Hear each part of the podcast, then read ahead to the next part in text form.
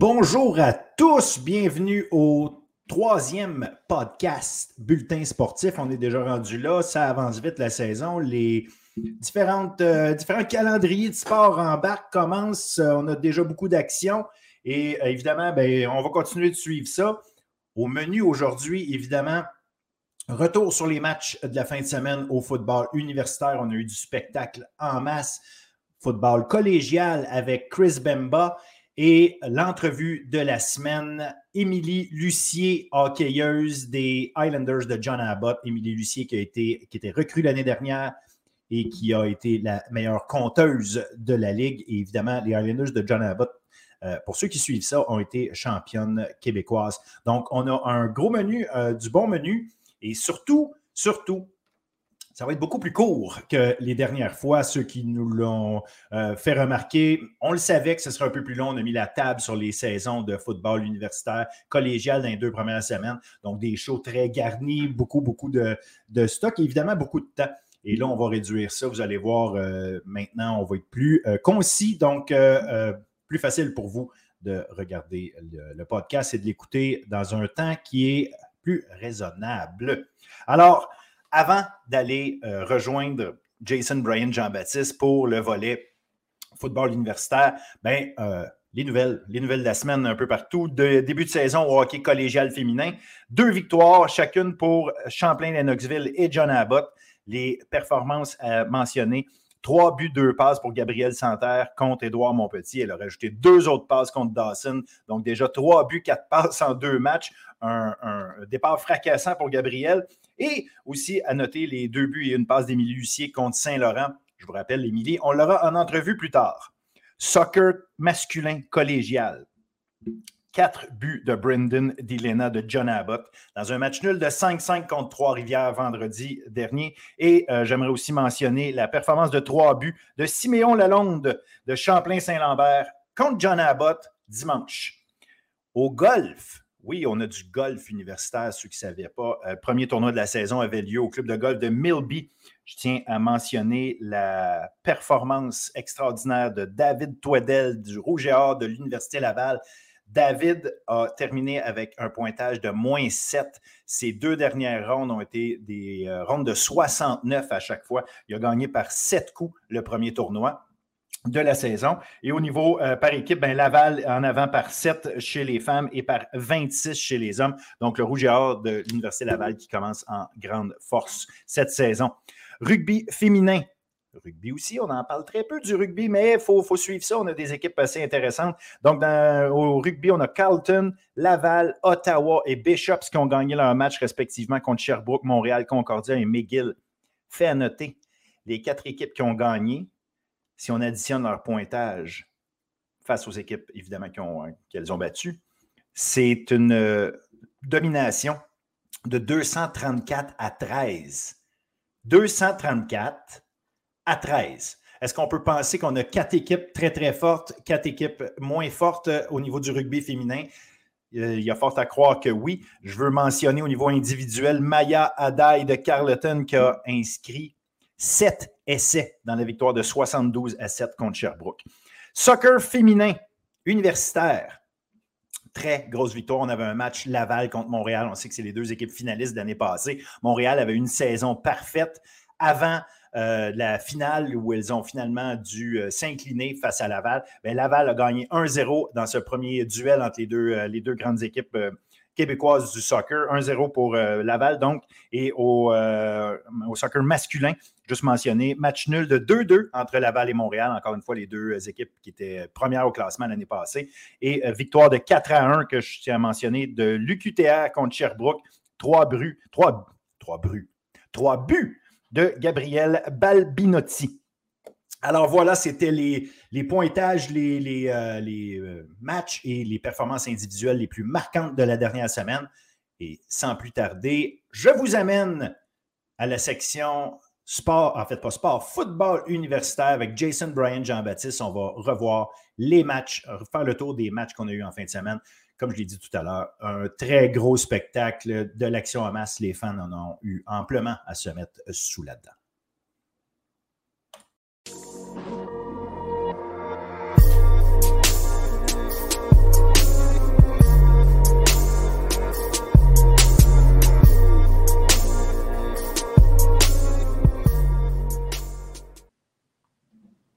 Salut Jason. Salut Phil. Alors, euh, notre euh, fin de semaine de, football universitaire de passé, ça va vite. On a eu droit à du beau football, mais surtout euh, des spectacles super intéressants. Concordia Sherbrooke et Laval à McGill. Donc, on, va, on va tout de suite tomber dans le vif du sujet avec Concordia à Sherbrooke. Un match qu'on attendait parce qu'il y a tout le temps quelque chose de spécial entre ces deux équipes-là. Puis dans le dans l'aspect spécial, on a été servi en fin de semaine. Définitivement, honnêtement, c'était une très belle fin de semaine, comme tu as dit. Puis on a eu des matchs assez fascinants. On va rentrer avec Concordia Sherbrooke pour commencer. Honnêtement, Concordia Sherbrooke, c'est probablement un des matchs les plus déconcertants que j'ai vus. Euh, c'était le fun, mais c'était vraiment étrange. Premier quart, on parle d'un quart où c'est quasiment rien passé. Euh, Concordia finit par mener 5-0 euh, grâce à un field goal, puis un safety, si je me souviens bien. Puis c'est vraiment un match où tu sens que c'est très défensif. Puis ensuite, dès le deuxième quart, euh, Concordia arrive, puis on, commence à voir le, Concordia de l'an dernier avec une offense explosive. Jalen Greaves qui attrape deux pages de toucher contestées. Vraiment, l'attaque a un rythme, tout va bien. Au niveau du côté de Sherbrooke, on sent qu'ils ont un peu plus de la difficulté à trouver un rythme dans leur match offensif avec Zachary Cloutier. À la fin du deuxième quart, euh, si je me souviens, Zachary Cloutier, il se blesse à la cheville. Et euh, le troisième quart commence. Et c'est euh, Charles Picard, un ancien de l'Anaudière, qui prend le relais. Et le match change complètement. honnêtement, je pense que la différence au troisième quart de 1, ça a été les unités spéciales. Les unités spéciales de Sherbrooke ont dominé ce match à partir de ce moment-là. Ils ont extrêmement bien exécuté, vraiment chapeau à eux. Puis pour moi, ça a vraiment été une réflexion de l'équipe au complet. Je pense qu'ils sont rentrés dans une mentalité de on ne va pas abandonner, c'est notre match et on va prendre le contrôle. Puis toute l'équipe a adopté cette attitude-là, puis on l'a vraiment ressenti dès le troisième quart. Ils ont vraiment écrasé Concordia. Euh, ils ont vraiment pris le contrôle. Ensuite, du côté offensif, euh, le, jeu à la course, euh, Sherbrooke a terminé avec 147 verges. ouais, 147 verges totales à la course. Ils ont continué de, bouger les chaînes, vraiment dominer, puis ils ont juste écrasé Concordia, honnêtement.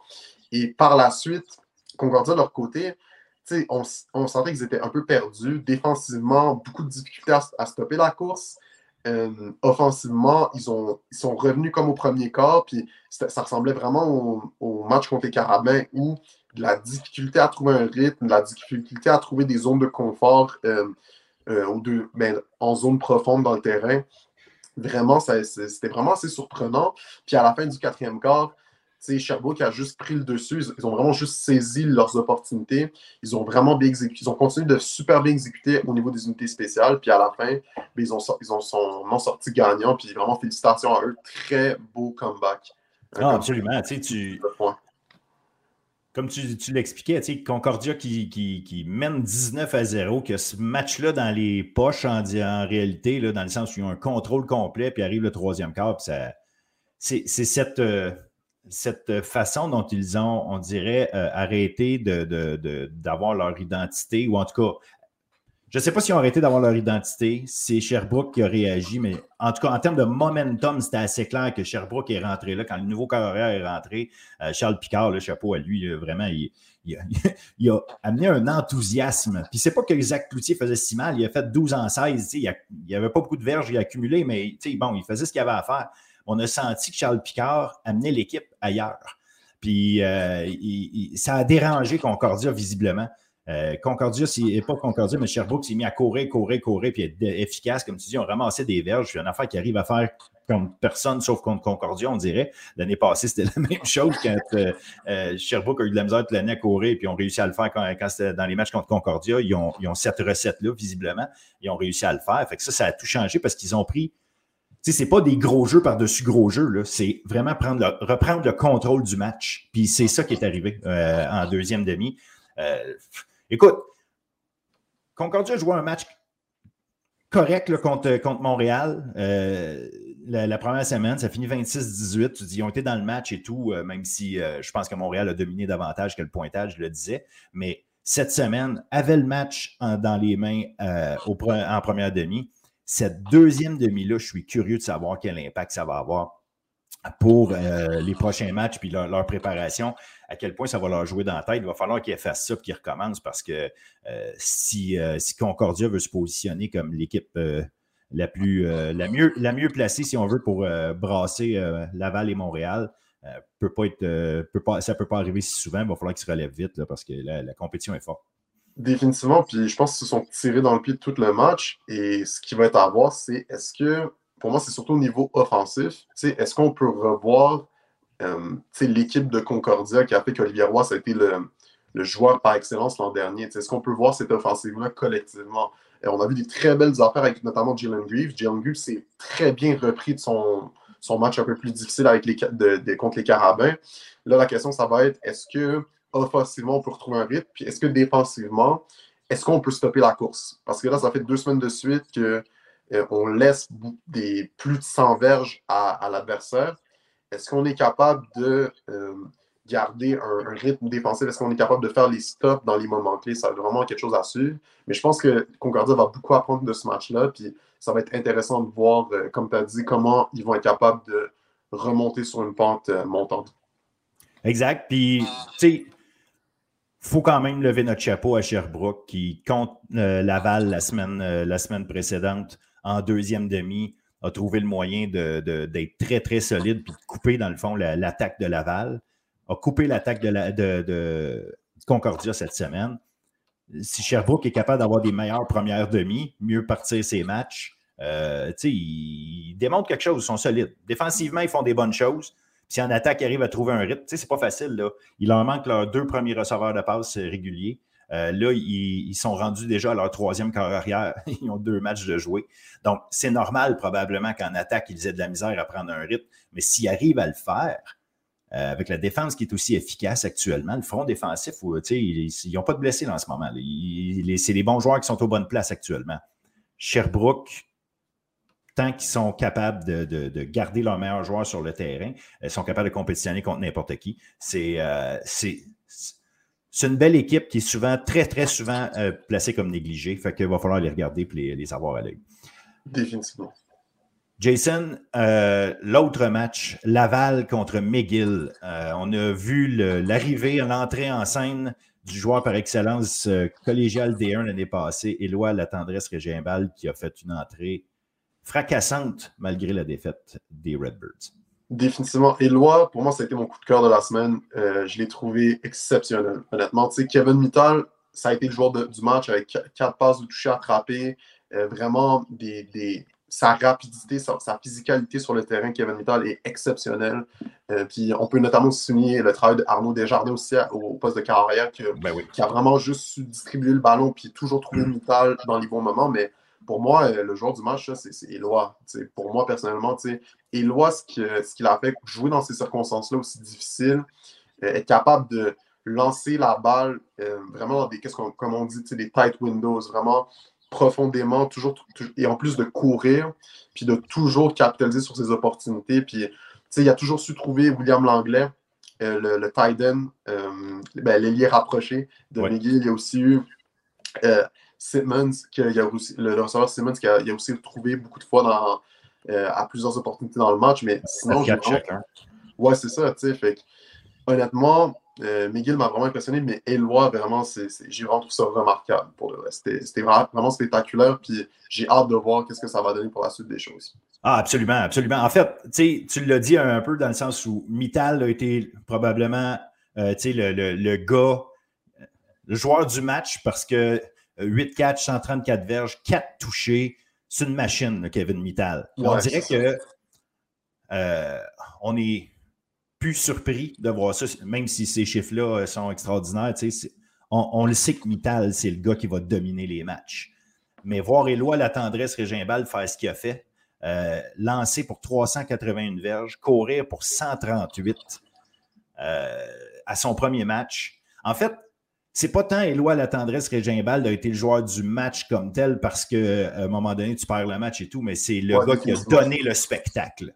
Exactement. Et, c'est là, et c'est là que, tu sais, quand Ron Hiller disait au début de l'année, dans les textes qu'on a écrits sur le site de Bulletin Sportif, toi et moi, quand toi, tu as parlé avec Ron, j'ai écrit un bout de l'article, tu as, fait l'entrevue avec Ron, quand il t'avait dit on va avoir une équipe explosive cette année, on va avoir une équipe électrisante cette année. Et les fans vont, c'est ça qu'ils vont apprécier. Le, premier match a donné une bonne indication de ça. je ne sais pas s'ils vont gagner régulièrement, je leur souhaite, mais ils vont donner un spectacle. Définitivement. Je pense que c'est ça qui m'a marqué, c'était le, côté spectacle. Tu sais, les courses euh, qu'il faisait. Ça a été le meilleur porteur avec 138 verges qu'il a acquis en game. Mais tu sais, ce que j'ai beaucoup aimé, comme on a dit, avec Will Langlais, Darius Simmons, Ben Bergeron, j'ai trouvé en tout cas que les, en offensive, il y avait une belle chimie. Puis je pense que ça s'est répété aussi du côté défensif. En défense, ils ont très bien joué aussi là, contre la balle. Fait collectivement, j'ai senti une équipe de McGill qui était sont, qui, sont, qui ont fait comme OK, ben, peu importe les circonstances, on va continuer, on va continuer, puis ils ont donné un spectacle. Là, la question, ça va être est-ce qu'on est capable de capitaliser sur toutes nos opportunités? Euh, ils sont à deux, trois jeux d'avoir un match de football complètement différent. Je pense notamment au troisième quart, quand Eloi fait la passe dans la zone début, puis qu'elle est échappée pour, euh, pour donner le ballon à Laval, ce genre de choses, je pense que si on est capable de couper ce genre d'erreur, euh, McGill, ils peuvent être vraiment intéressants. Puis je pense qu'avec le tout collectivement en défense, qu'est-ce qu'ils font? Puis avec Eloi au poste de carrière, pour moi, c'est une équipe définitivement à suivre qui va, qui va vraiment bien euh, compétitionner contre le reste de la RSEQ. Ah, puis, tu sais, encore une fois, regarde, Laval en deuxième mi-temps, euh, pas, été capable de générer grand-chose, à part un toucher euh, qu'ils ont, réussi à faire, évidemment, encore une fois, de Kevin Mittal, tu sais, qui, a, coupé les. Coupé l'élan de, de McGill en fin de match, mais tu l'as dit, hein, c'est quelques jeux. En fin de première demi, Laval arrive et trouve le moyen de marquer des touchés sur ses deux dernières possessions en fin de première demi pour prendre, euh, prendre euh, les devants par, euh, par une meilleure marge. C'était 28-10, je pense, à ce moment-là. Quand c'est 28, quand le, fameux, le fameux ballon échappé à la porte des buts, comme tu disais tantôt, c'est 28-17 à ce moment-là. Si on marque, c'est 28-24, c'est un autre match. Donc, tu l'as dit, McGill n'était pas loin. McGill, c'était son premier match de la saison, il faut le dire aussi. Fait que ces petites erreurs-là, ces petits moments d'inconstance-là. Euh, les autres équipes les ont peut-être eu la semaine passée. McGill, c'était à leur tour de l'avoir là. Euh, mais ils ont ébranlé les colonnes du temple un peu en allant euh, brasser la, défensive de, de, McGill, de Laval comme ça. Et je trouve que leur défensive a bien fait aussi. Franchement, McGill annonce depuis l'année passée on va faire mieux, on va faire mieux, on va faire mieux. On n'est pas une équipe de 1-7, je pense qu'ils ont fini l'année passée. On n'est pas une équipe de ça, on est une équipe de plus haut niveau que ça. Et euh, ils sont arrivés cette année avec des changements à des positions évidemment clés, dont celle de, carrière. Puis, euh, tu sais, Éloi amène une autre dimension, mais leur défensive, euh, tu sais, Ben Labrosse avec, Tristan Fleury dans, le, dans, la tertiaire, tu as là deux joueurs très, très haut de gamme. La ligne défensive a fait du bon travail. Non, j'ai bien aimé. Puis, la seule chose que je me dis, est-ce qu'il y a quelqu'un d'autre qui va pouvoir porter le ballon avec Eloi parce que il ne peut pas avoir la charge de ça toute l'année. Il y a euh, Elijah Williams qui était là l'année passée, qui avait fini troisième meilleur porteur de ballon de la Ligue. Euh, n'était pas habillé au premier match, mais on me dit qu'il est en super forme, qu'il va très bien, puis qu'on va le voir prochainement. Donc, euh, je ne sais pas pourquoi il n'était pas habillé, ça, c'est pas grave. L'idée, c'est qu'il va revenir. Fait si tu es capable d'avoir un, un, élément de plus à ton jeu avec un gars comme Williams, McGill va donner des mots de tête à bien du monde, je pense. Définitivement. Là, on peut enchaîner sur les prévisions pour, la pour euh, les prochaines semaines. Yes, absolument. Fait que le premier match, ça va être, euh, ben, qu'on va parler, ça va être Carabin-Laval, le premier euh, Carabin rouge et or de cette saison. Toi, Phil, qu'est-ce que tu en penses? C'est, le match que tout le monde attend, le premier des deux. Laval a des, des réponses à donner sur certains éléments. Je pense qu'ils ont une attaque inégalés dans la ligue, dans le sens où ils ont des armes euh, impressionnantes. On n'a pas parlé de Kalinga Muganda, mais il a fait son entrée dans le match contre, euh, contre Laval, euh, contre McGill, excuse-moi. Puis, ça va être absolument intéressant de voir comment ils vont arriver à utiliser ça. Maintenant, est-ce qu'ils sont, est-ce que Laval va arriver à, être constant dans son, dans son mouvement puis dans son, dans, son, dans son déploiement offensif? On l'a dit, là, Montréal, c'est la meilleure défensive. À mon avis, c'est la meilleure défensive de, de, au Québec, je pense faut que Laval trouve une, manière de faire bouger le ballon euh, rapidement, déplacer les choses, trouver, trouver une manière de, créer un peu de chaos dans la défensive des Carabins. Puis évidemment, la défensive de Laval va devoir avoir un, bon, euh, euh, travail à solutionner parce que là, tu as Bertrand Beaulieu, évidemment, qui court, qui, en tout cas dans le premier match, a trouvé le moyen de, jouer son rôle de rouleau compresseur. puis, bien, évidemment, Jonathan Sénécal, c'est Jonathan Sénécal. ça va être, ça va être un un, autre bel affrontement Montréal-Laval. Et j'ai l'impression qu'avec la quantité d'armes offensives des deux côtés, on va peut-être voir un petit peu plus de points que d'habitude, même si c'est des bonnes défensives. J'ai l'impression qu'on va peut-être essayer de, faire plus de jeux explosifs. Ça pourrait être spectaculaire. Je suis d'accord avec toi. Je pense que c'est deux équipes qui sont assez équivalentes. Euh, je pense que la défense du, du au niveau de la ligne défensive peut montrer plus, comme tu as dit. Euh, mais je pense tout de même que c'est, au final, je pense que c'est deux groupes de position euh, des deux côtés qui, s'équivalent. Euh, pour moi, la ligne offensive de la balle, ça va être aussi un élément à suivre. C'était vraiment une unité dominante. puis j'ai, hâte de voir comment, en tout cas, la ligne défensive des Carabins vont être capables de, les affronter. Sinon, niveau offensif, je pense que les Carabins, ça va être intéressant parce que j'ai trouvé qu'au dernier match, au début de match, ça a été vraiment explosif dès le départ. Puis au deuxième quart, il y a eu un petit, je dirais, ralentissement, entre guillemets. Mais par la suite, ça s'est vraiment bien repris. j'ai hâte de voir est-ce qu'ils vont être capables aussi euh, de couper les pénalités des deux côtés. Euh, au premier match, euh, le Rougeur, beaucoup de pénalités, pénalités, surtout en troisième quart. les Carabins aussi, pas mal de pénalités. Fait je pense que le niveau de discipline, ça va être intéressant à suivre. Puis je pense que c'est ça qui va faire une des choses qui va faire la différence dans ce match-là, c'est quelle équipe va être la plus disciplinée, quelle équipe va, va, se mettre en, dans les meilleures positions pour euh, capitaliser sur ces opportunités. Excellent point, c'est vrai. Laval, ça fait deux matchs de suite en haut de 100 verges de punition. Euh, excellent. Oui, en tout cas, regarde, tout le monde a hâte à ce match-là. Je pense qu'on on, on, va s'asseoir, regarder ça avec plaisir, puis en espérant avoir euh, un, bon spectacle. L'autre match en fin de semaine prochaine, en fait, qui est avant, parce que le match de Laval-Montréal, c'est samedi après-midi, mais vendredi soir, McGill et à Sherbrooke. Donc, deux équipes qui ont montré des belles choses cette semaine, euh, qui ont en fait créé une forme de surprise. Ça va être euh, un beau, euh, un beau, beau clash entre, deux, entre deux équipes qui, ont bien des choses à montrer et qui veulent vraiment se, positionner comme des parmi les équipes de tête. Définitivement, je pense que c'est deux équipes qui ont montré beaucoup de caractère de façon différente. Sais, McGill, ça a été, comme on a dit, de façon électrisante, de façon spectaculaire. Puis Chabot, je pense que c'est vraiment une force de caractère innée chez eux. Je pense c'est un désir de ne pas abandonner. Là, la question, ça va être laquelle de ces équipes va être capable, je pense, de mieux commencer le match? Euh, Chabot, ils ont de la difficulté. Puis McGill aussi, euh, je pense aussi, mais en même temps, c'était ils ont première fois qu'ils avaient un carrière partant de première année, premier match universitaire. Je pense que ça faisait aussi partie des choses qui ont fait que c'était un peu plus difficile de trouver un rythme dès le départ dans le jeu aérien. Mais je pense que ça va être la question qui va mieux commencer le match, puis qui va être capable euh, de juste euh, être capable de, dominer, surtout au niveau euh, du jeu de la course. Je pense que c'est ça qui va, faire la différence. Est-ce que Sherbrooke va être capable de revenir avec ce qu'ils ont fait la semaine ben, cette semaine contre McGill? Puis je pense que la défense de McGill, de ce que j'ai vu, ils sont, assez bons. Je ne sais pas si, si, Sherbrooke va être capable d'avoir le même succès.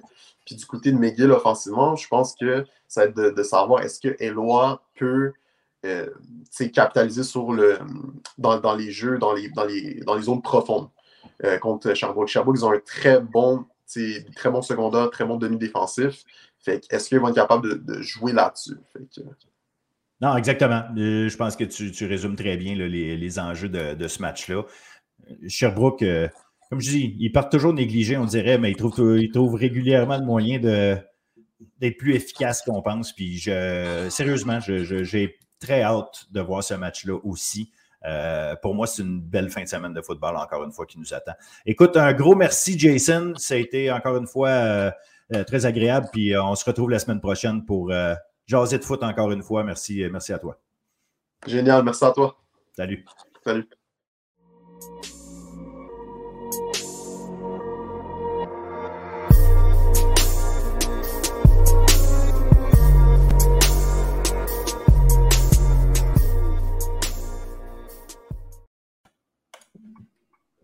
Salut Chris. Alors, section euh, football collégial. Chris Bemba est avec nous pour euh, nous parler de ça.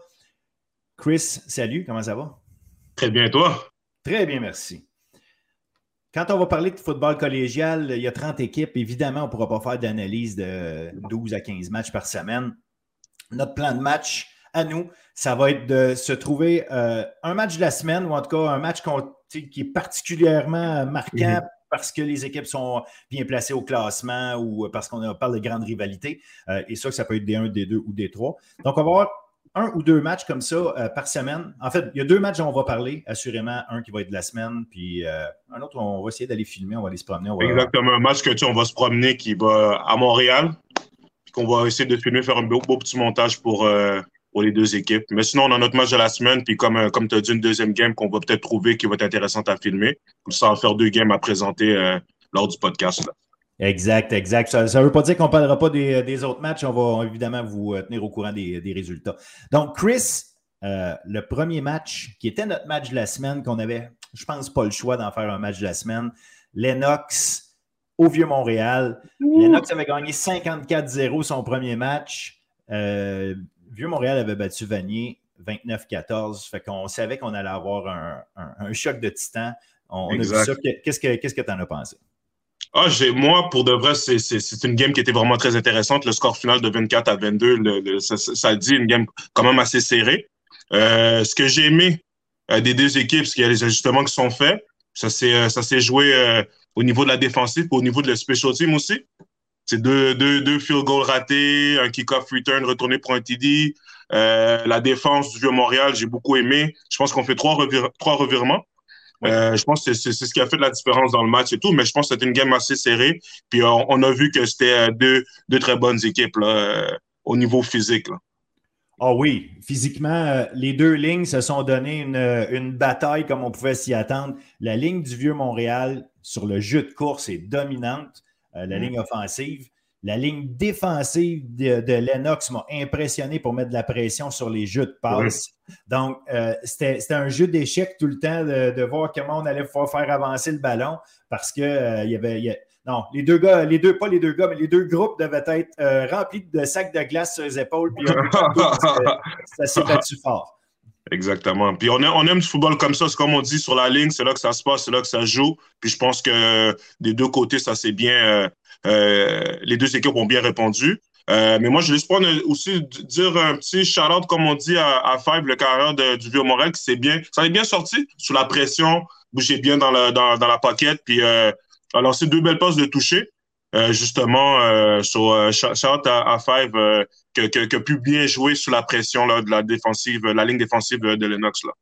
Très important. Ah, absolument, absolument, parce que tu l'as dit, la pression était forte, puis il a trouvé le moyen de, de, de, chercher et de trouver ses receveurs dans des moments, des moments vraiment clés.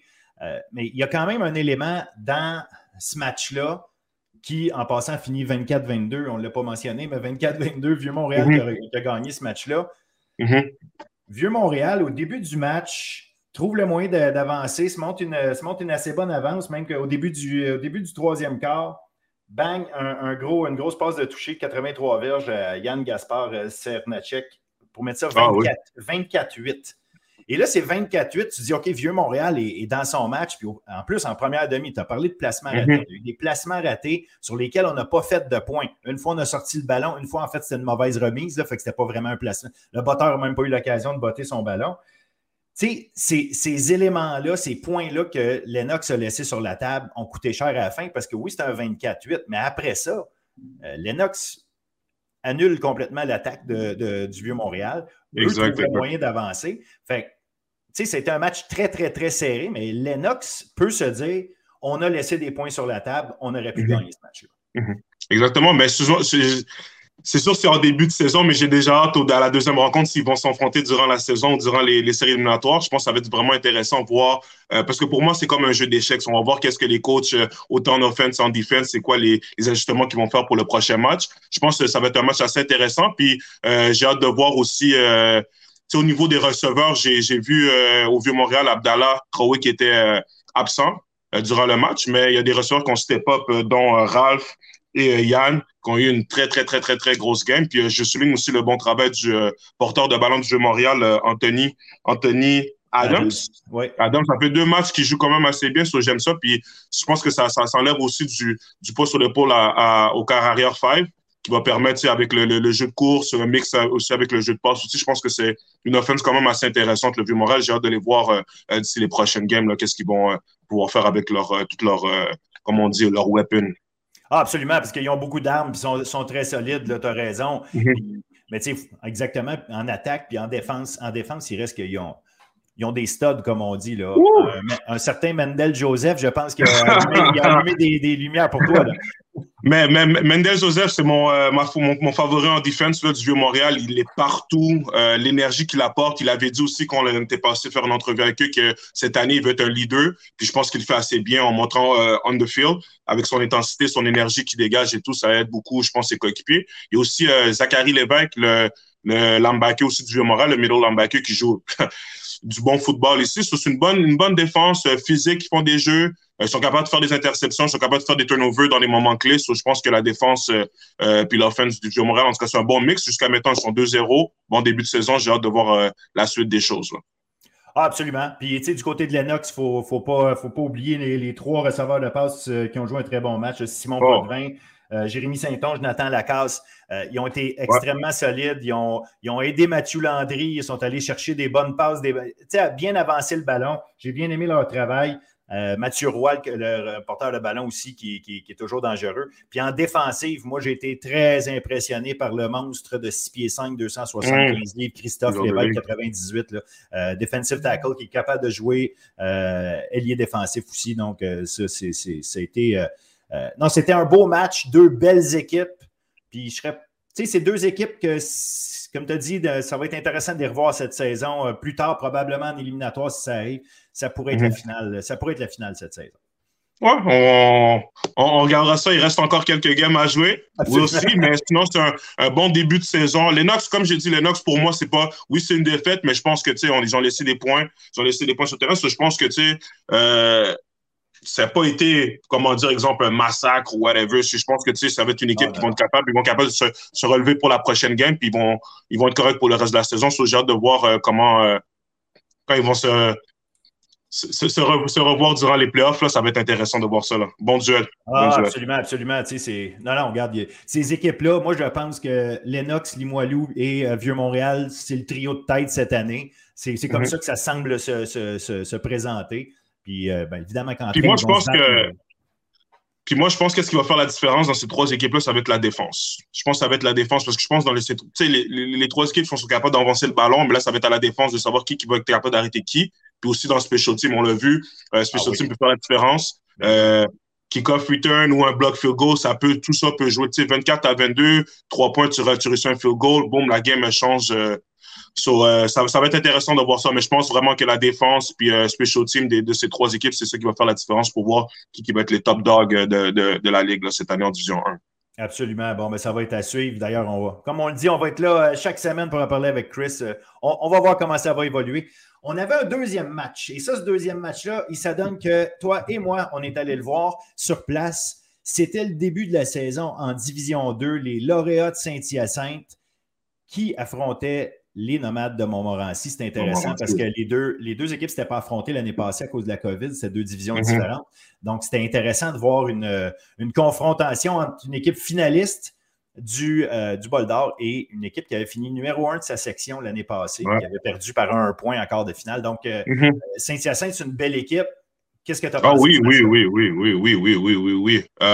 déjà, de un, le match d'ouverture, belle ambiance. C'était vraiment beau. Ça finit avec, de, avec de la pluie à la fin, mais c'est juste au dernier, juste, au dernier but. C'était parfait, mais sinon, un très, très, très, très, très, très bon match d'ouverture. Saint-Hyacinthe sont arrivés euh, dès la première drive, autant d'offense qu'en défense avec de l'énergie. Momo, c'est sûr qu'il y a un départ un peu, un peu plus slow, mais ils sont rattrapés. Euh, quand tu as l'MVP dans ton équipe, euh, je, pense que, je pense que ça aide beaucoup. Euh, le carrière de Montmorency, je pense que il a commencé. C'est sûr que c'est avec les receveurs, la connexion en début, en début de match, c'est sûr que c'est un peu plus difficile, mais à la fin de match, ça s'est super bien terminé. Surtout le dernier drive du, du first half, qui est terminé avec un touché. Je pense que c'est ça qui a que c'est le momentum pour le reste de la game. Puis à partir de là, Momo, euh, ils, ont, ils ont laissé le pied sur l'accélérateur, comme on dit. Non, absolument. Puis d'ailleurs, tu parles de ce toucher-là. Puis vraiment, j'ai adoré la, la, manœuvre de Victor Charland là-dessus. Euh, il se dérobe à gauche, puis il a l'air de, chercher un receveur loin dans, mm-hmm. dans la zone début. En passant, ils sont peut-être à quoi? En ligne de, même pas 5. Là. Et mm -hmm. j'ai pas de. de il, il, tasse le ballon, j'ai pas la, traduction exacte, mais il tasse le ballon à, David Adelouzi, une recrue qui d'ailleurs c'était son deuxième touché du match.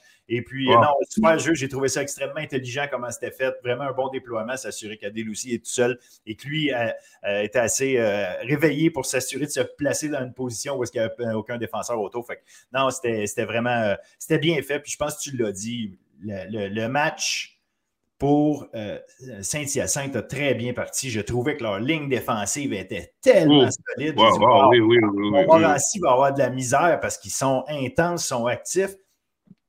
Et ils ont trouvé. En, fait, c'est que Victor Charland est redevenu Victor Charland. Au début, tu l'as dit, hein, il y avait mhm. des passes échappées ici et là. On dirait qu'on n'avait pas cette cohésion-là, puis c'est ça le début de saison.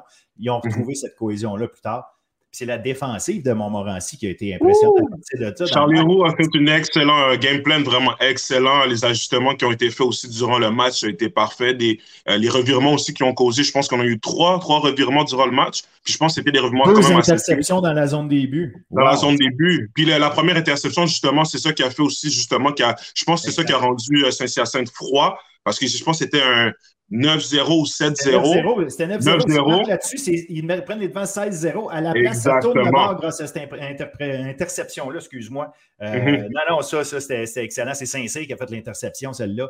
Euh, puis d'ailleurs, Saint-Cyr, il voulait sûrement se reprendre parce que sur le premier long jeu du match, c'est Saint-Cyr mm-hmm. qui se fait battre par euh, Nelson Volel, puis qui, amène, qui amène Saint-Hyacinthe à la porte des buts. Fait que, regarde, c'était intéressant de voir que c'est Saint-Cyr qui est allé se reprendre le, demi de coin, bang, ça va faire cette grosse interception-là. Mais ça, c'est parfait. C'est la meilleure façon de se reprendre en tant que joueur. Tu, te fais battre, peu importe un jeu en tant que receveur, tu échappes un ballon. It's always next play. Saint-Cyr l'a montré. Prochain jeu, il a fait une interception, ce qui a causé, de toute façon, le momentum a shifté du côté de Montmorency. Puis après, par la suite, la game a été euh, égale 9 à 9. je pense que la défense, pour de vrai, euh, big ups pour la, la, défense, vraiment très, très intéressant. Vincent Poirier aussi, euh, le linebacker, euh, que je, qui est une recrue aussi, qui a très, très, très bien joué. Je pense que tu as apporté beaucoup d'intensité, mais overall, la défense de Montmorency, très, très, très intéressant. Puis j'ai hâte de le voir le prochain match là, euh, contre, les autres, contre les autres équipes. Mais offensivement, je pense qu'ils ont trouvé leur beat. So, D'ici la prochaine game, je pense que ça devrait être barbecue chicken, comme je dis. Il ne devrait pas avoir de problème avec le MVP Charlant, avec toutes les weapons qu'il y a, les receveurs, les running backs. Je pense qu'il y a eu une bonne, aussi un bon jeu de course si j'ai aimé. C'était quand, même, quand même assez balancé comme offense. Il y avait des passes, il y avait des jeux de course. Les running backs ont, super bien joué, les receveurs aussi. je pense qu'offensivement, défensivement, euh, Montmorency, euh, they're looking good. Mais Saint-Hyacinthe aussi, malgré la défaite, je pense que le, leur début de game, je pense qu'ils ont, pu démontrer que c'est une, équipe qui est capable quand même de compétitionner. C'est juste que la fin de game, c'est juste que c'est, à guess moment, ils étaient mieux préparés, je pense, à la deuxième mi-temps. Mais je pense que Saint-Hyacinthe, ça va être quand même une équipe qui, qui va être intéressante à regarder, euh, à regarder cette année-là. Ah oui, puis tu sais, c'est leur premier match, eux autres aussi, c'était intéressant. Mhm. Euh, Vincent Paquette, le receveur de passe, deux fois, euh, le ballon, il est en pleine course, le ballon, il, passe entre les mains ou euh, au bout des doigts. Mm question de centimètres d'avoir deux méga jeux qui sont probablement même des touchés. Tu n'étais mhm. pas grand-chose. Fait que oui, Saint-Hyacinthe, c'est une belle équipe. Je pense que Montmorency a montré qu'ils sont peut-être une petite, mais ça, c'est dans ce match-là, ont été une petite coche supérieure, effectivement. Euh, ils vont être beaux à voir parce que tu as parlé de Vincent Poirier, il y a Oreb Nucho-Gouin, euh, il, y a des, il y a des jeunes là-dedans, parce que c'est ça, cette défensive-là, c'est extrêmement jeune. Mm-hmm. c'est des joueurs actifs, intenses. Même s'ils sont jeunes, ils arrivent là, puis ils ont une mentalité comme euh, je m'en viens comme quand j'étais sur l'air 5, la même mentalité de j'ai confiance en moi, je fais mes affaires. il ne semblait pas du tout intimidé sur le terrain, cette équipe-là. C'est des athlètes non, c'est une belle défensive. Puis sachant qu'ils vont être là deux puis trois ans ensemble, c'est wow.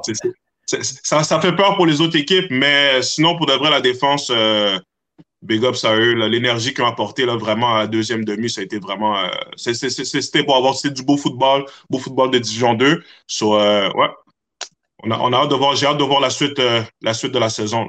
Absolument. Puis d'ailleurs, pour les pour les, les, les, gens qui n'ont pas tout vu ça, Chris, tu étais là, mais tu étais là avec ta caméra. Fait que ça va être. on, je fais, on vous montre ça, vous montre ça à l'instant, le, le, montage de, de, Chris présent sur place aux abords du terrain gros match en D1, parce qu'il n'y a pas énormément de gros matchs en D1. Euh, moi, je pense que ça va être Grasset puis Vanier. Mm-hmm. Le match le plus intéressant, une bataille pour la quatrième place, à mon avis, cette année. Euh, puis il y a, peut-être Vieux-Montréal à Garneau. Ça va être intéressant de voir si euh, Garneau, qui a perdu 54-0, qui a gagné 28-0, est-ce que, l'équipe de Garneau va se présenter contre, contre Vieux-Montréal? Je pense que Vieux-Montréal sont fortement favoris pour ce match-là, mais ça reste que Garneau va devoir quand même show up. Puis, euh, Mais moi, je pense que dans des situations comme ça, en tant qu'entraîneur, je pense que c'est bien de, de, se donner des objectifs en tant qu'équipe. La victoire, oui, la victoire, tout le monde peut gagner, mais après, si on set des objectifs en tant qu'équipe, ça peut nous aider aussi à nous améliorer semaine après semaine. on va voir, on va aussi Garneau, ça va être quoi la, réponse là, contre le Vieux-Montréal. Ah, puis c'est une, bonne équipe défensive. Fait que ça va être mhm. intéressant. Puis si je reviens sur euh, euh, Vanier contre, euh, contre André Grasset, ça va être à Vanier. J'ai très hâte de voir Esteban Bedoya prendre, prendre de, plus mhm. en plus de, confiance, puis surtout comment il est capable de connecter avec ses receveurs à Grasset. ça va être une clé pour eux d'être capable d'avancer comme ça. Vanier, je trouve encore je les trouve en. Ils ont, ils ont joué un, un, bon match contre Lionel Groux mais j'ai encore besoin de savoir. Ils ont joué. Non, c'est ça, Vanille, ils ont besoin de prouver quelque chose. Yep. Ils ont, ils ont je pense qu'ils vont l'opportunité de le faire. Le numéro, le numéro 10 là, des deux premiers matchs. Fait qu'eux autres sont tu sais. Euh, fait que j'ai hâte de voir. Mais tu sais, on comme tu as dit, on va l'opportunité de nous montrer de quoi c'est qui réellement Vanier contre. Ben, réellement. ils vont pouvoir nous montrer leur identité, même si on joue comme, comme contre le Vieux-Montréal, c'était quand même une bonne game. Euh, là, Lionel Grou, euh, c'est sûr que le niveau, à guess, euh, Vanny est fortement favori pour ce match-là, mais là, contre Grasset, je pense que ça va être une game quand même assez. Les deux équipes, je pense, sont quand même assez similaires. Ça va être intéressant de voir comment les deux équipes vont, vont, vont jouer. Puis je pense que ça va déterminer, comme tu as dit, qui va terminer quatrième parce que les top teams, comme on a dit, euh, pour le moment, Limoilou, euh, Vieux-Montréal et Lennoxville. So, ça, la quatrième place, je pense que ça va se battre entre euh, Vanier et euh, Grasset. Exactement, c'est ce que je pense aussi. Des deux, euh, le, match à surveiller pour moi, d'après moi, c'est Montmorency contre euh, Édouard Montpetit. Édouard Montpetit n'a pas pu jouer son premier match la semaine passée contre Outaouais. Il, était en route dans l'autobus, euh, puis pour se faire dire, il y a des orages, le match est annulé, tourne de bord, revient à la maison.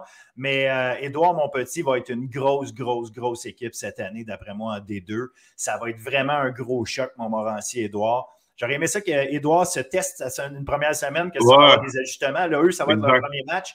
Mais Émile Barthélémy, euh, le, le, le, DB à, à, Édouard Monpetit, là, il va avoir des choses à montrer parce que devant Olivier Cool, Zachary Long et, compagnie, euh, il va avoir quelque chose, mais eux aussi, je te dis, ils vont avoir de la, grosse compétition. Leur, porteur de ballon, euh, Benjamin Viau aussi, qui est une grosse machine, fait que ça va être intéressant, je pense. Yes, yes, yes, yes, yes. Alors, on se dit la Game of the Week. Bon, on n'a pas parlé de Division 3 encore.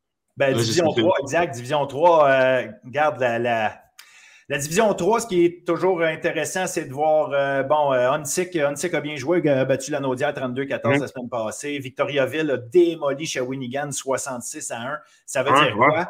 Fait que contre Victoriaville, moi, je pense qu'on a un beau match. Puis d'ailleurs, les deux équipes, euh, je sais qu'Hansik, ça faisait partie de leur, euh, leur match qui avait un, X dessus contre, contre, Victo. Fait que, je pense que ça va être, en, en Détroit, ça va être le match à suivre, absolument. Good, good, good, good, good. Et en Détroit, c'est sûr qu'au niveau nord-est, parce qu'il y a deux sections, au niveau nord-est, ben, euh, la Pocatière Rimouski semble vraiment dans le bas du peloton. Ils sont cinq équipes. Là. Fait que là, tu as Rimouski, la Pocatière qui ont vraiment, mm-hmm. euh, en tout cas, qui ont beaucoup de difficultés à date. Beau-Sapalache puis Jonquière qui sont en haut. Puis là, euh, Chicoutimi, qu'on ne sait pas à quel point sont, est-ce qu'ils sont dans le milieu ou ils sont capables d'être aussi forts que Jonquière, Beau-Sapalache. Ben, on a Beau-Sapalache qui va être à Chicoutimi. Fait que peut-être un, œil à garder là-dessus au cas où, euh, voir si Chicoutimi est capable de, défendre contre la, la, machine à démolition que peut être euh, Beauce-Appalaches. Mais je pense que d'ici les, les, trois, quatrième semaines de, de, je pense que là, on va savoir c'est qui vraiment les top teams de Dijon 3. On a peut-être déjà une petite, une petite idée, mais je pense qu'après la semaine 3-4, là, on aura vraiment une idée, ça va être qui euh, les top two teams de chaque, de chaque section et tout. Ça, ça va être intéressant à regarder ça aussi. Exact, exact. Fait que je pense que nos, on regardera, là, mais nos deux parties euh, risquent d'être euh, ressemblées à Hansik Victo et euh, Montmorency contre Édouard Montpetit. Mais regarde, on vous reviendra la semaine prochaine de toute façon avec, avec des bonnes images puis avec des, des, belles discussions pour, pour analyser tout ça ensemble. Yes, sir, yes, sir, yes, sir. pour terminer, je voulais juste te remercier beaucoup, Philippe, bulletin sportif. dans le fond, j'ai discuté, juste une petite parenthèse comme ça, discuté avec beaucoup de jeunes genre de football, puis ils sont vraiment, vraiment contents du, du projet, dans le fond, le podcast, qu'on peut justement mettre les jeunes, donner une visibilité aux jeunes, montrer de quoi ils sont capables, qu'est-ce qu'ils ont fait, discuter un peu, échanger tout. So, euh, juste te dire, euh, de la part de tous les jeunes, on te remercie beaucoup pour le, beau travail que tu fais depuis des années, par exemple. Les gens, peut-être ne connaissent pas que c'est juste le podcast, mais depuis des années, euh, tu travailles là-dessus avec ton bulletin sportif. Sur euh, Charlotte à toi, puis un grand merci de la part des jeunes et de, et de moi je, vais, te retourner les merci parce que tes images, je sais que les jeunes, ils trippent à, se voir jouer, à voir des highlights. Euh, le fait que tu sois là pour donner d'autres angles à ça, euh, regarde, ça rajoute beaucoup. Euh, fait que non, regarde, je pense que c'est un bon travail d'équipe qu'on fait, on fait là-dessus ensemble. Fait que shout out à toi aussi pour reprendre ton expression. écoute, merci encore. Puis on se revoit la semaine prochaine. On fait le tour encore du, du collégial. Puis on va toujours être là. Puis les gens, surveillez euh, Chris avec euh, son aigle Ocho euh, Production et là, il se promène sur les terrains. Oh, oh, oh, je pas aller lui dire, allez lui dire un, petit bonjour. Merci, Chris. Yes, alors, pour terminer, ben, terminer, en fait, je ne veux pas terminer tout de suite. Je fais, pour continuer l'émission, le podcast numéro 3 cette semaine, je vous euh, euh, convie immédiatement à l'entrevue de la semaine, l'entrevue avec Émilie Lucier. Émilie Lucier, euh, joueuse de hockey des Islanders de John Abbott, qui viennent d'ailleurs d'amorcer leur saison. Cette semaine, on en parle. Merci. Bienvenue à l'entrevue de la semaine. Cette semaine, on est avec Émilie Lucier, joueuse de hockey des Islanders de John Abbott. Émilie, vous avez commencé votre saison de hockey collégial championne en titre l'année passée. D'abord, bienvenue et merci d'avoir accepté. Comment ça va? Ça va bien. On a commencé avec deux victoires, c'est ce qu'on voulait. C'est ça. On a une équipe jeune comparée à l'année passée, le temps d'adaptation. Puis tout, c'est sûr que c'est les, deux matchs en fait de semaine, c'était plus pour leur donner de la confiance, de l'adaptation, leur permettre de voir les niveaux et tout. Mais en sortir avec deux victoires, euh, on ne demandera pas mieux c'est intéressant. On, aura l'occasion d'en reparler justement de cette année, comment, tu entrevois ça. Euh, pour les gens qui ne suivent pas nécessairement le hockey collégial, il faut savoir que oui, vous avez été championne l'année passée, mais toi, tu étais recrue. Et en tant que recrue, tu as quand même trouvé le moyen de te démarquer euh, haut la main avec des, performances assez impressionnantes. 29 buts en 26 matchs pendant la saison, 8 euh, buts en 5 matchs dans les éliminatoires. L'année passée, euh, bon, grosse saison, comme je te dis, ça aussi, on en reviendra. D'où, euh, quand est-ce que tu as commencé à jouer au hockey? De quelle façon? Euh, le sport, est-ce que ça a toujours été là? bref, raconte-nous un petit peu ton, parcours. C'est sûr que ma famille, c'est une famille très sportive. Ma mère a joué à football, au soccer, au hockey. Fait que j'ai, été élevée dans le, dans le sport. Puis mon frère, il est un peu plus vieux, puis il jouait toujours au hockey. Fait j'étais toujours en train de le regarder, puis tout. Ma mère, aussitôt que je me suis mis à courir, elle m'a mis des patins les pieds. Puis c'est à ce moment-là que je m'amusais autant avec mon frère. Au début, c'était plus euh, pour le fun dans la rue. Euh, l'hiver, euh, on faisait une petite patinoire. Puis une année, ça, je me suis dit, je veux jouer moi aussi. Fait que ma mère, elle m'a inscrit au hockey. Puis depuis ce temps-là, j'ai toujours aimé ça. Puis t'avais quel âge ça quand tu as commencé, quand tu été inscrite pour la première fois? environ 5 ans, 6 ans. OK, quand même. Hmm. Ouais. Puis au début, ben, comme bien des filles, vous jouez avec les gars. Puis euh, à partir de quand tu as arrêté de jouer avec les gars, puis c'est devenu une affaire de hockey de filles euh, entre, girls, là, puis euh, tu sais, c'est plus, plus juste une affaire, je, monte de tel niveau, puis bref, quand est-ce que tu arrêté de jouer avec les gars, puis que, c'est devenu. moi, ça a été un peu long avant de faire la transition. Je n'étais pas trop ça. J'aimais bien, j'aimais bien ça. Sais, jouer à Sainte-Martine, c'est pas trop une grosse ville toujours avec tes amis. Fait que j'aimais bien ça avec les gars. Puis euh, une année, je suis tombée. Euh, j'avais fait PB2A avec les gars Grenadier. Puis là, ma mère a dit ben là, Bantam, euh, c'est plus la même shape, les filles puis les gars. Puis là, moi, j'étais comme non, je veux le faire, je veux le faire. Je m'avais essayé Bantam 3A. Puis quand j'ai été coupée, ma mère a dit ben la seule opportunité qui s'offre à toi, ben, c'est avec les filles à Montréal. Fait que c'est à ce moment-là que je me suis joint aux filles. Puis, euh, est-ce que l'été, tu faisais d'autres sports? Tu faisais-tu des camps de hockey? Qu'est-ce que tu faisais l'été? L'été, je suis très occupée l'été. Je, fais, ben, je faisais soccer, baseball, puis je faisais des camps de hockey aussi. Fait que mon été, c'était vraiment, j'en passais dehors. OK, OK, c'est bien. Puis, donc, tu as toujours fait plein de sports, tu t'es gardé en forme, puis euh, euh, naturellement, à force de faire du sport, évidemment, tu développes un, paquet de skills. Est-ce que, parce que là, tu jouais quand même, tu dis, ah, je jouais Pee-Wee 2A, tu sais, c'était pas du Pee-Wee euh, C non plus, là, tu jouais Pee-Wee 2A, tu jouais, tu as fait un camp Bantam 3A, tu aurais pu décider de jouer au hockey Bantam à des niveaux plus bas. pourquoi, pourquoi, après le, si le Bantam 3A ne te, te, gardait pas, pourquoi l'option était le hockey féminin? Euh, pourquoi tu n'es pas, pas, descendu jouer avec les gars encore, mais à d'autres niveaux plus bas? Ouais, ben, c'est sûr que là, à ce moment-là, rendu puis Bantam, ma mère a dit tu choisis un sport. OK. Fait que, tu sais, quand tu es Bantam 2A, tu as peut-être une pratique, puis deux matchs ou un match par, par semaine. Puis je savais que, tu sais, Bantam 3 avec les gars, c'était toute la semaine. C'était chargé comme travail. Puis je me suis dit, ben, s'il faut que je choisisse un sport, ben moi, je veux un sport qui va se faire toute la semaine. Je vais pouvoir euh, me développer. Puis, c'est peut-être qu'à mettre mon énergie sur un sport, je vais la mettre comme faut. Fait que ma mère a, fait des recherches un peu sur Internet. Puis, elle a vu que la Ligue des, filles, ben, c'était ça. C'était deux, trois pratiques par semaine, puis deux fins de semaine. Puis, tu avais des hors-glace. Fait que je trouvais ça bien. Fait que je me suis dit, ah, on va l'essayer. Puis, est-ce que dès ton arrivée là-bas, étais-tu euh, euh, une bonne marqueuse déjà? Est-ce que, est que rapidement, tu dans l'élite? Je, comprends, je ne veux, pas, je veux pas non plus euh, te, te, faire t'auto-vanter. C'est juste pour expliquer au monde d'où tu viens et dans quel contexte ça s'est passé. Parce que tu as quand même, tu oui, un talent, clairement, là, si tu arrives à marquer autant de buts, mais j'essaie de, de, voir, dans ton développement, ça a-tu tout le temps été? Tu étais une marqueuse de buts, même, avec les gars? comment c'était? Euh, ça, c'est quand même une histoire très drôle. Au début, moi, j'étais une défenseuse. Fait que, tu sais, puis oui, 3, j'étais défenseur. Puis, euh, Bantam, quand j'étais allée avec les filles, mon intégration était un petit peu plus difficile parce que moi, je parlais que français, puis l'équipe, c'était que anglais. OK. Mais là, finalement, là, je m'ai fait ma place dans l'équipe, puis tout. Puis là, de manière, il y avait trop blessés. Fait que j'ai été prêt à la défense. Il y avait trop de blessés sur un match. Puis il y avait une place à l'attaque qui s'est offerte. Fait qu'ils m'ont dit euh, on va t'essayer. Puis ce match-là, j'avais fait trois buts.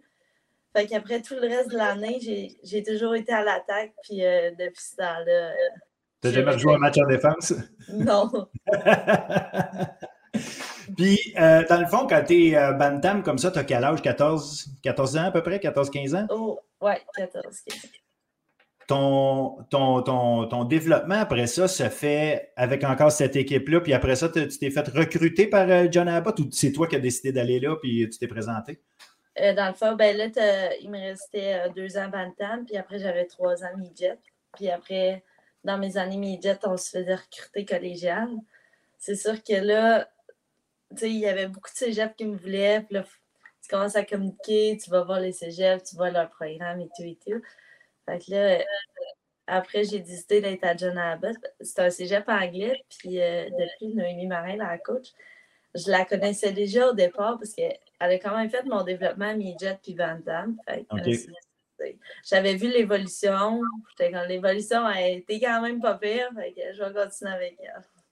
Je pense que c'est un bon choix, effectivement, Noémie Marin. Euh, je pense que c'est assez clair. Elle est assez reconnue comme étant une bonne coach, il n'y a pas de doute de ce côté-là.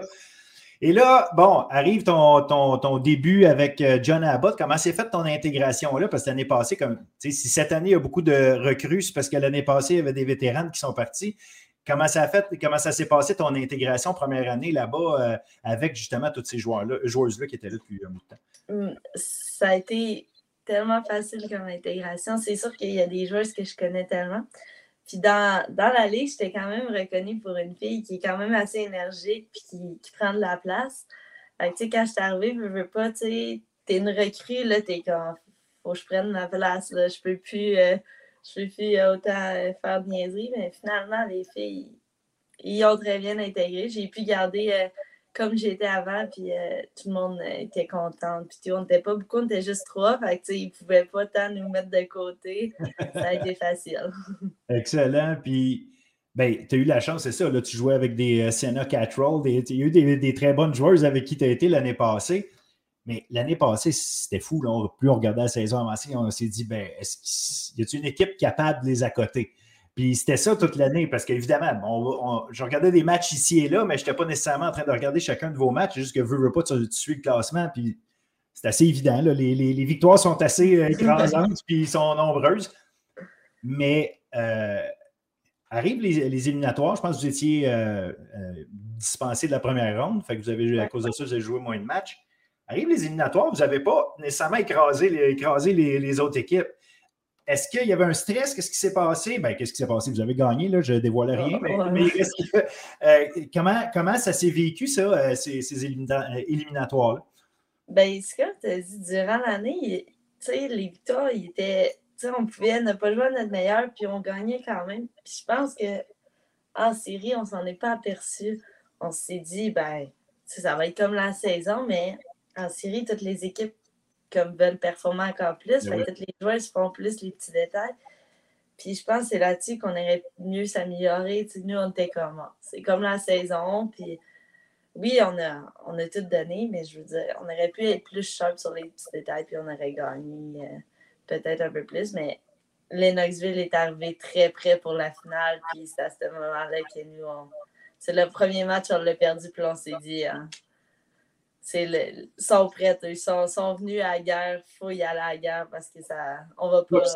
C'est un 2 de 3, là. Fait que tu échappes le premier, on s'entend que tu n'as plus de marge de manœuvre. c'est ça. Puis euh, eux, après, c'était à la maison de Lennoxville. On s'est dit, c'est toujours le fun de gagner à la maison. Eux, ils sont prêts. Là. Nous, faire arriver prêts parce qu'ils sont là, puis ils sont capables de nous battre, puis on le sait. Fait que, après, on a levé un peu notre niveau, puis euh, ça, vient, ça vient fini. Est-ce qu'il y a eu. Est-ce qu'il y a eu un moment, est-ce qu'il y a eu euh, un speech, est-ce qu'il y a eu euh, quelque chose qui a, fait le déclic ou, euh, bon, c'était juste toutes les filles que vous êtes regardées dans le blanc des yeux en disant, bon, OK, là, on passe à un autre niveau, mais est-ce qu'il y, a, une joueuse qui était la leader, qui, a, amené le monde et qui a fait comprendre ou comment ça s'est passé un peu ça?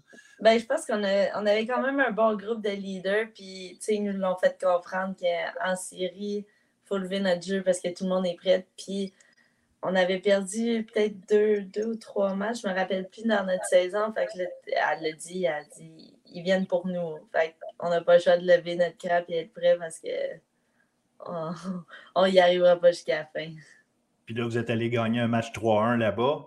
Puis le dernier match finit quand même 3-2. C'était très, très, très serré. Là. Oui, très serré. Puis euh, je pense qu'il gagnait un 0 au départ, mais je je ne sais plus trop ça quand ça s'est passé, mais très serré tout le long. 1-1, 2-2, 3-2. Ça, ça a été une bonne compétition, surtout que l'aréna était. Les billets étaient soldats. il y avait autant de monde qui cheer pour les Knoxville, autant qui, étaient là pour nous, puis c'était très le fun à vivre comme expérience. Et là, euh, Bon, euh, arrive l'entre-saison. Ben, avant d'aller à l'entre-saison, il faut festoyer. Comment ça s'est festoyé, tout ça? Y a-tu un gros party organisé ou c'était juste à l'événement ou des affaires qui ne se racontent pas?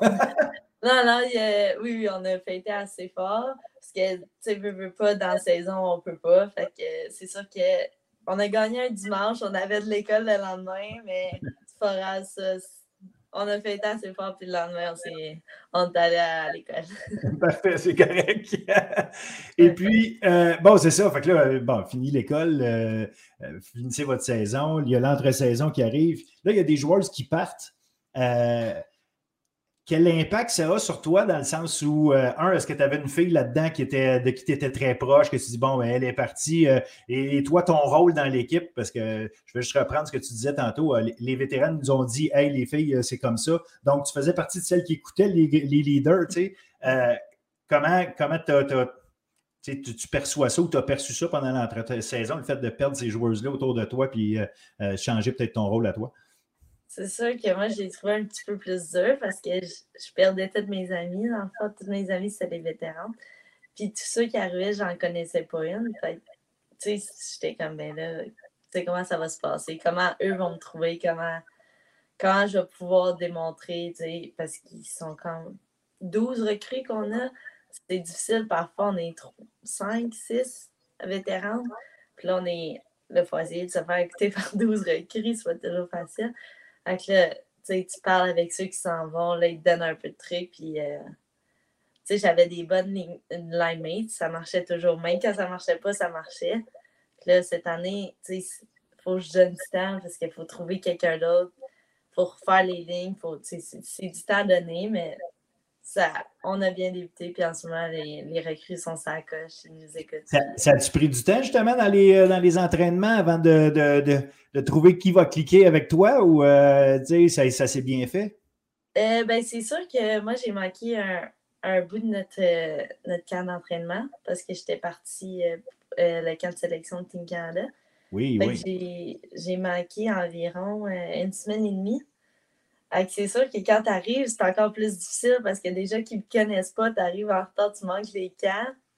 Ça, ça vient l'été, mais là, là, on a trouvé deux personnes qui font quand même bien sur, avec moi.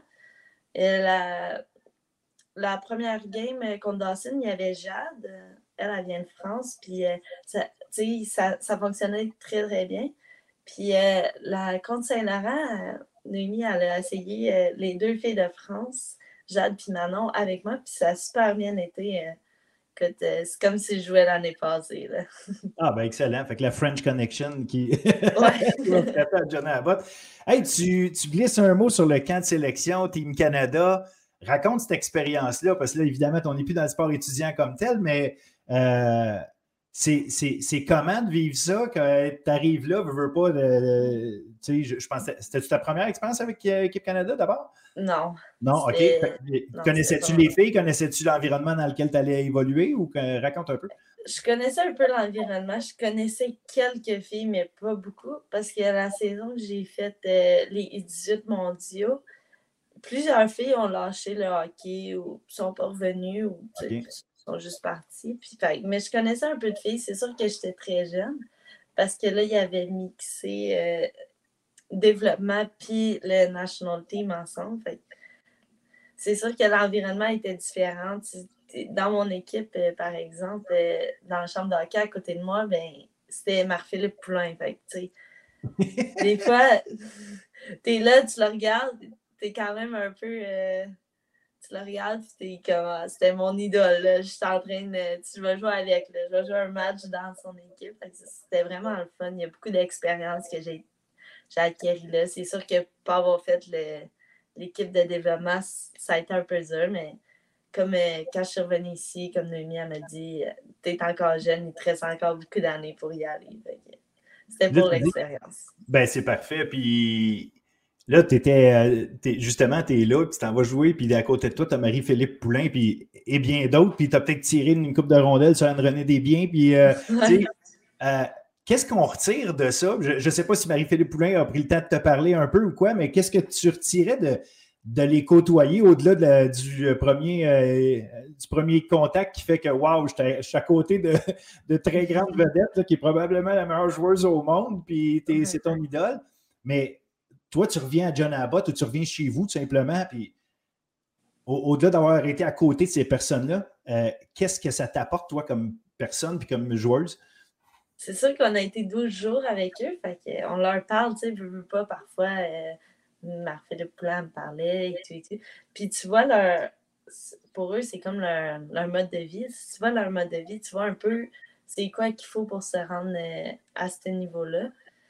Puis euh, c'est comme Marie-Philippe Poulin disait, elle dit, euh, tu tu vas partir d'ici, là, puis tout ce que tu vas avoir appris ici, tu vas pouvoir le ramener à Jonathan.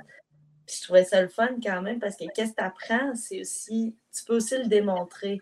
Tu peux pas juste le dire, tu sais, comme eux, ils ont des trucs à faire et tout, comme euh, des push-ups, tu manques le but, mettons. Puis tout, fait que, tu sais, il était toujours là, puis il était comme, ah, t'as-tu oublié tes push-ups? Il t'aidait autant sur la glace qu'en glace, fait ça, j'ai trouvé j'ai trouvé ça le fun. Ils, ne nous prenaient pas, euh, c'est pas parce qu'on était jeunes qu'ils nous parlaient pas. Ils, nous incluaient tellement bien. Fait que c'est comme si on était juste une équipe. Ah, excellent, c'est le fun ça. Fait que là, bon, tu n'as pas été prise dans l'équipe de développement.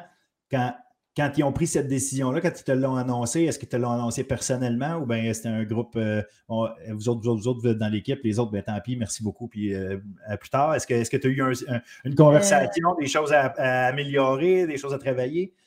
C'est sûr que ils vont pas nous dire qu'est-ce qu'on a amélioré ou à travailler quand nous coupent parce que tu veux, veux pas quand t'es pas quand t'es pas pris, tu veux pas écouter le reste. Là, tu attends la déception, tu veux partir. Mais non, euh, dans le fond, comment ça fonctionne, c'est que le matin, on descendait tout, euh, tout en bas, nos valises, nos poches, puis tout. Puis euh, un par un, on se faisait rencontrer. Puis tu n'avais pas de contact avec personne. Fait que ça, c'est quand même le fun. Il n'y a personne qui va, qui va faire l'équipe puis tu vas être en contact avec. Mais ils te rencontrent un par un puis ils disent si tu es pris ou non. Puis un peu plus tard, on reçoit on reçoit par email nos points à améliorer puis nos points qu'on a bien fait. Puis c'est ça, parce que s'ils nous disent sur le moment, t'écoutes plus, quand ils disent t'es pas pris, t'écoutes pas. Là. fait que là, là, dans le fond, moi, tu as reçu ça par email. Fait que non seulement tu n'as pas eu à l'écouter, mais en plus, euh, tu peux, euh, tu peux le voir ton email si jamais tu te rappelles pas de ce qui t'a Ouais, c'est ça. Et, et, là, ben écoute, euh, fait que là, tu reviens, tu dis, tu arrives en retard, ben, en retard, plus tard que les autres au, au, au camp, tu as, pu, as pu trouver tes, tes, tes euh, coéquipières, en fait, tes, tes, compagnonnes de, ligne. Euh, mais toi, maintenant, justement, avec ce bagage d'expérience de, championnat-là, de, côtoyer des, les plus grandes joueuses au Canada, est-ce que tu. Euh, Comment tu as changé ton mindset, si tu veux, dans le sens où comment prendre l'équipe, où tu dis, ben, je reste la même personne, c'est juste que maintenant j'ai cette expérience-là, fait que ma façon d'être, elle change toute seule, ou si tu t'es dit, non, maintenant je dois prendre la parole, maintenant je dois m'assurer que je fais ci comme ça. Qu'est-ce que, comment toi, ça t'impacte? Ben, c'est sûr qu'on a beaucoup de conférences pour nous expliquer comment changer notre façon avec notre équipe. Puis surtout que, tu sais, j'étais dans la même équipe que Philippe Poulin, c'est une excellente leader. Fait tu veux, veux pas, tu, regardes qu'est-ce qu'elle fait, puis tu en apprends un peu. Fait quand tu reviens ici, ben, j'ai essayé de changer un peu. Parce que veux, veux pas, quand je suis revenue ici, les joueurs, ils ont beaucoup d'attentes sur toi, c'est amplement normal. Les coachs aussi, tu sais, il faut que tu montres l'exemple.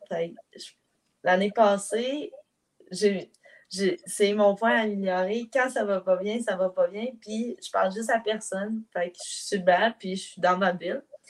Mais cette année, le premier match, ben, ça a été arrivé, ça allait pas bien, fait que j'ai fait ça. Mais tous les joueurs se sont mis à reculer. Puis comme ils avaient peur de moi, juste parce que je parlais pas. Fait que là, c'est à ce moment-là que je me suis rappelé, je pouvais plus faire ça. C'est même si ça va pas bien, il faut que je les encourage, il faut que je sois là. Parce que sinon, ils ont peur de moi, puis là, l'équipe a fonctionne plus. Ah, c'est ça, c'est la différence. Tandis que les vétérans, eux autres qui regardaient la, la recrue qu'elle peut bien bougonner, là, on va aller dire de ne pas arrêter de bougonner, mais tu ne les impressionnes pas, tandis que là, c'est différent. Ben, surtout que les vétérans qui m'aidaient, ils savaient que c'était mon pas amélioré, ouais. fait qu'ils étaient comme ça, puis ils étaient genre, hey, lâche pas, là. Là, ils n'osent pas s'approcher. c'est correct, regarde, de toute façon, tu l'as dit toi-même, tu es encore jeune, tu as quoi, 18 ans? 19. 19, bon, regarde, il, y a, encore. Il y a encore, euh, il y a encore du temps. Je peux, je peux te le dire.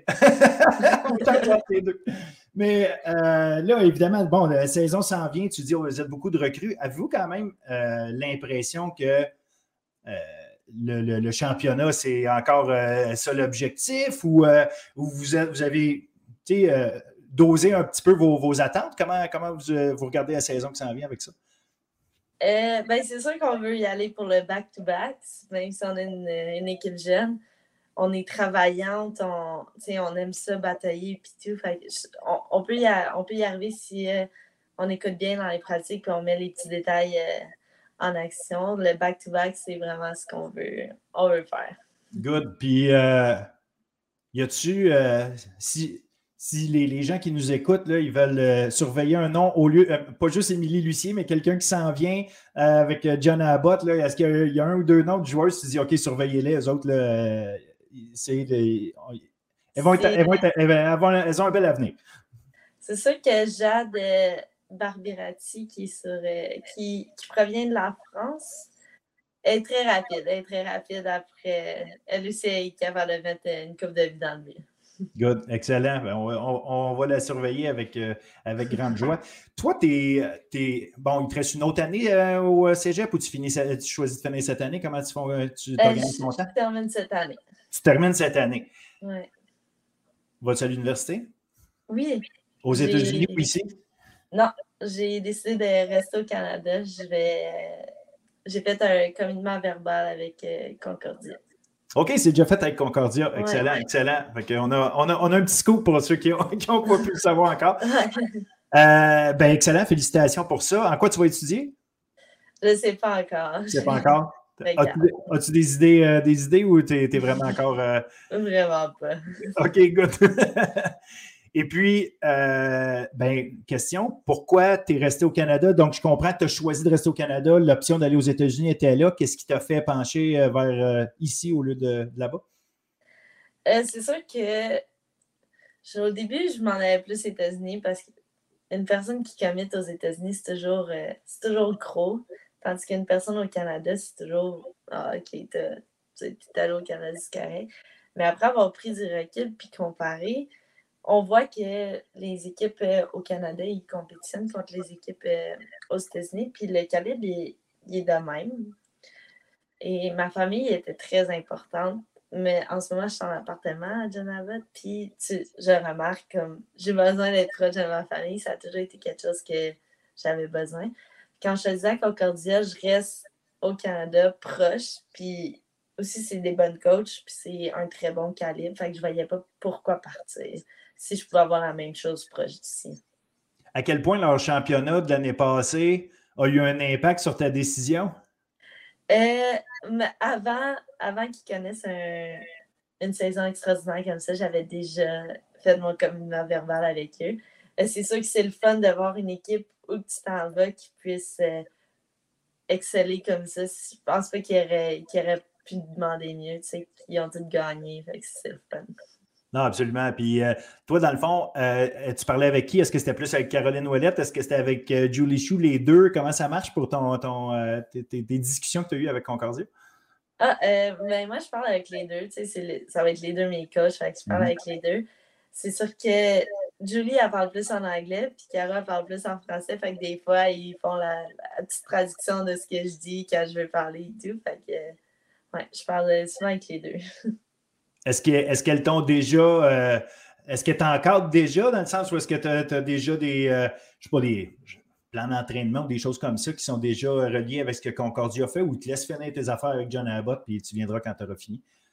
Euh, oui, il me laisse pas mal finir mes trucs, mais il rentre souvent en contact avec moi pour savoir est-ce que ça va et tout.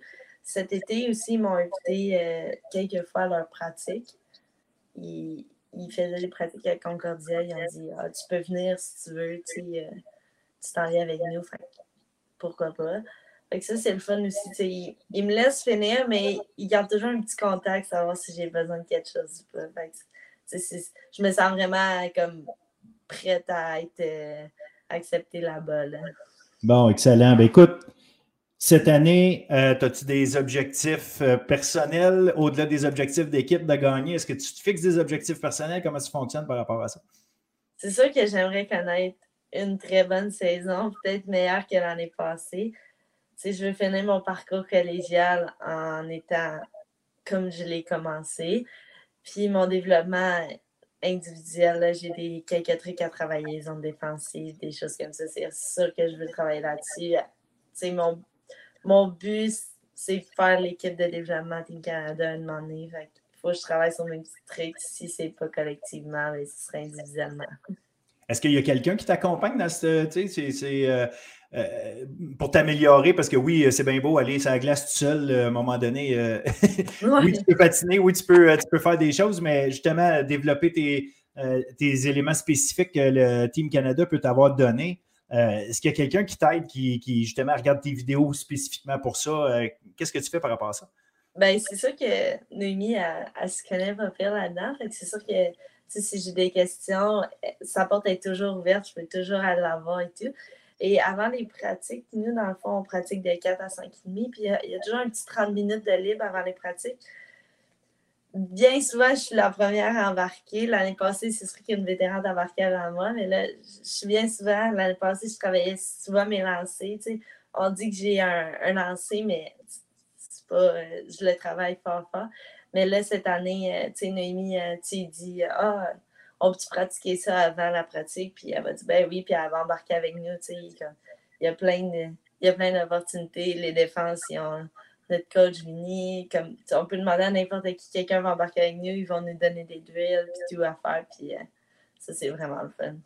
Good. Ben écoute, je suis, euh, je suis vraiment content d'avoir pu jaser un petit peu, une petite demi-heure avec toi. C'est vraiment, euh, c'est vraiment super apprécié. On va, te, on va te suivre. Puis je suis doublement content de savoir que l'année prochaine, on va continuer de te suivre avec Concordia que tu as, eu la chance de, jouer avec cette gang-là que j'ai adoré suivre l'année passée. Et ça ne veut pas dire que je n'ai pas adoré les autres équipes aussi. C'est vraiment, c'est du beau hockey, je trouve ça cool. Puis je trouve que le, hockey euh, féminin commence à avoir un petit peu sa place euh, tranquillement, au moins du moins dans les médias, un petit peu, il en parle. C'est pas. tant qu'on n'aura pas une ligue où est-ce qu'on va présenter les matchs, chacun des matchs, on ne parlera pas d'égalité, mais je veux dire, il y a quand même une ouverture qui se fait qu'on sent. Fait que je suis content de voir qu'on peut le voir et qu'on peut le promouvoir puis que euh, tu fasses partie de ce groupe de filles-là qui, qui, vont continuer le travail qui est déjà fait. Ouais, j'ai hâte. Excellent. Je te remercie encore. Bonne saison, puis j'espère qu'on aura l'occasion de se reparler. Merci. Merci, salut. Bye. Et voilà, j'espère que vous avez apprécié comme moi l'entrevue avec Émilie Lucier, une fille que vous allez assurément vouloir continuer à suivre longtemps. Vous saurez que vous en avez peut-être pour la première fois entendu parler à Bulletin Sportif, une fille qui a assurément un bel avenir au hockey féminin, qui va continuer, nous l'a annoncé avec les Stingers de Concordia à partir de l'année prochaine. Et évidemment, on espère pour elle, on va se croiser les doigts pour qu'elle puisse avoir sa chance avec Équipe Canada. Assurément un très haut talent. Maintenant, à voir si euh, ce sera suffisant pour euh, nous représenter un jour sur la scène internationale, mais assurément que euh, le talent ne manque pas de son côté, puis les buts aussi, vous allez en voir amplement.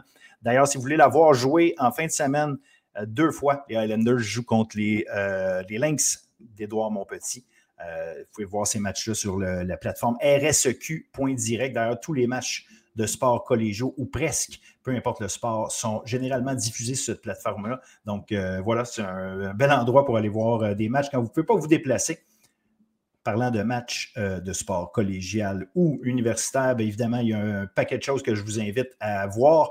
choisissez votre sport, évidemment. Allez sur le, site de RSEQ pour choisir. Mais il y en a quelques-uns que j'ai mis en, que je veux mettre en lumière pour vous.